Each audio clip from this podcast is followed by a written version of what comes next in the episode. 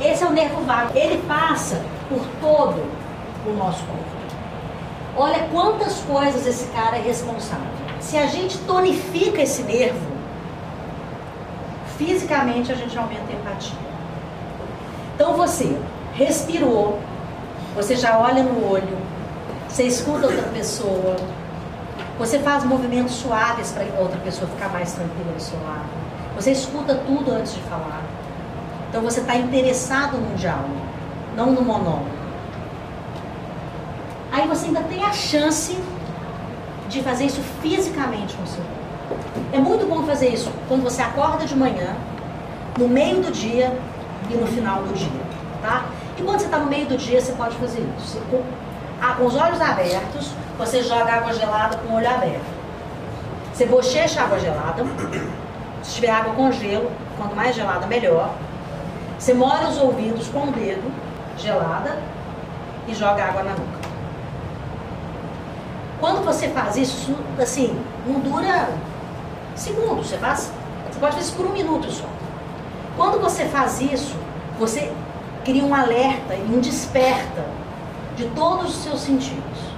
E como o, seu, o nervo vago pega todo o seu corpo, como eu mostrei aqui, você começa pelo parasimpático, pelo simpático, você distribui tudo isso em todo o seu corpo.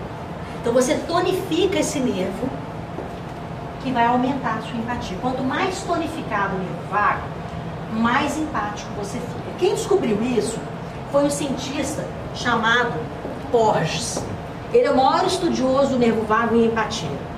Ele conseguiu provar que pessoas que não tinham nada de empatia, só fazendo treinamento de desenvolvimento do nervo vago, começaram a ter mais empatia pelo mundo e pelos outros, trazendo inclusive economias incríveis para o trabalho.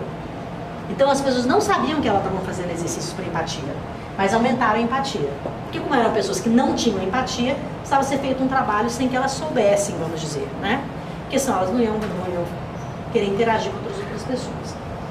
Uma outra coisa, se você tem depressão, angústia, estado de tristeza, isso acontece às vezes durante o trabalho, é você estimular o timo. O timo fica aqui, ó, é um buraquinho.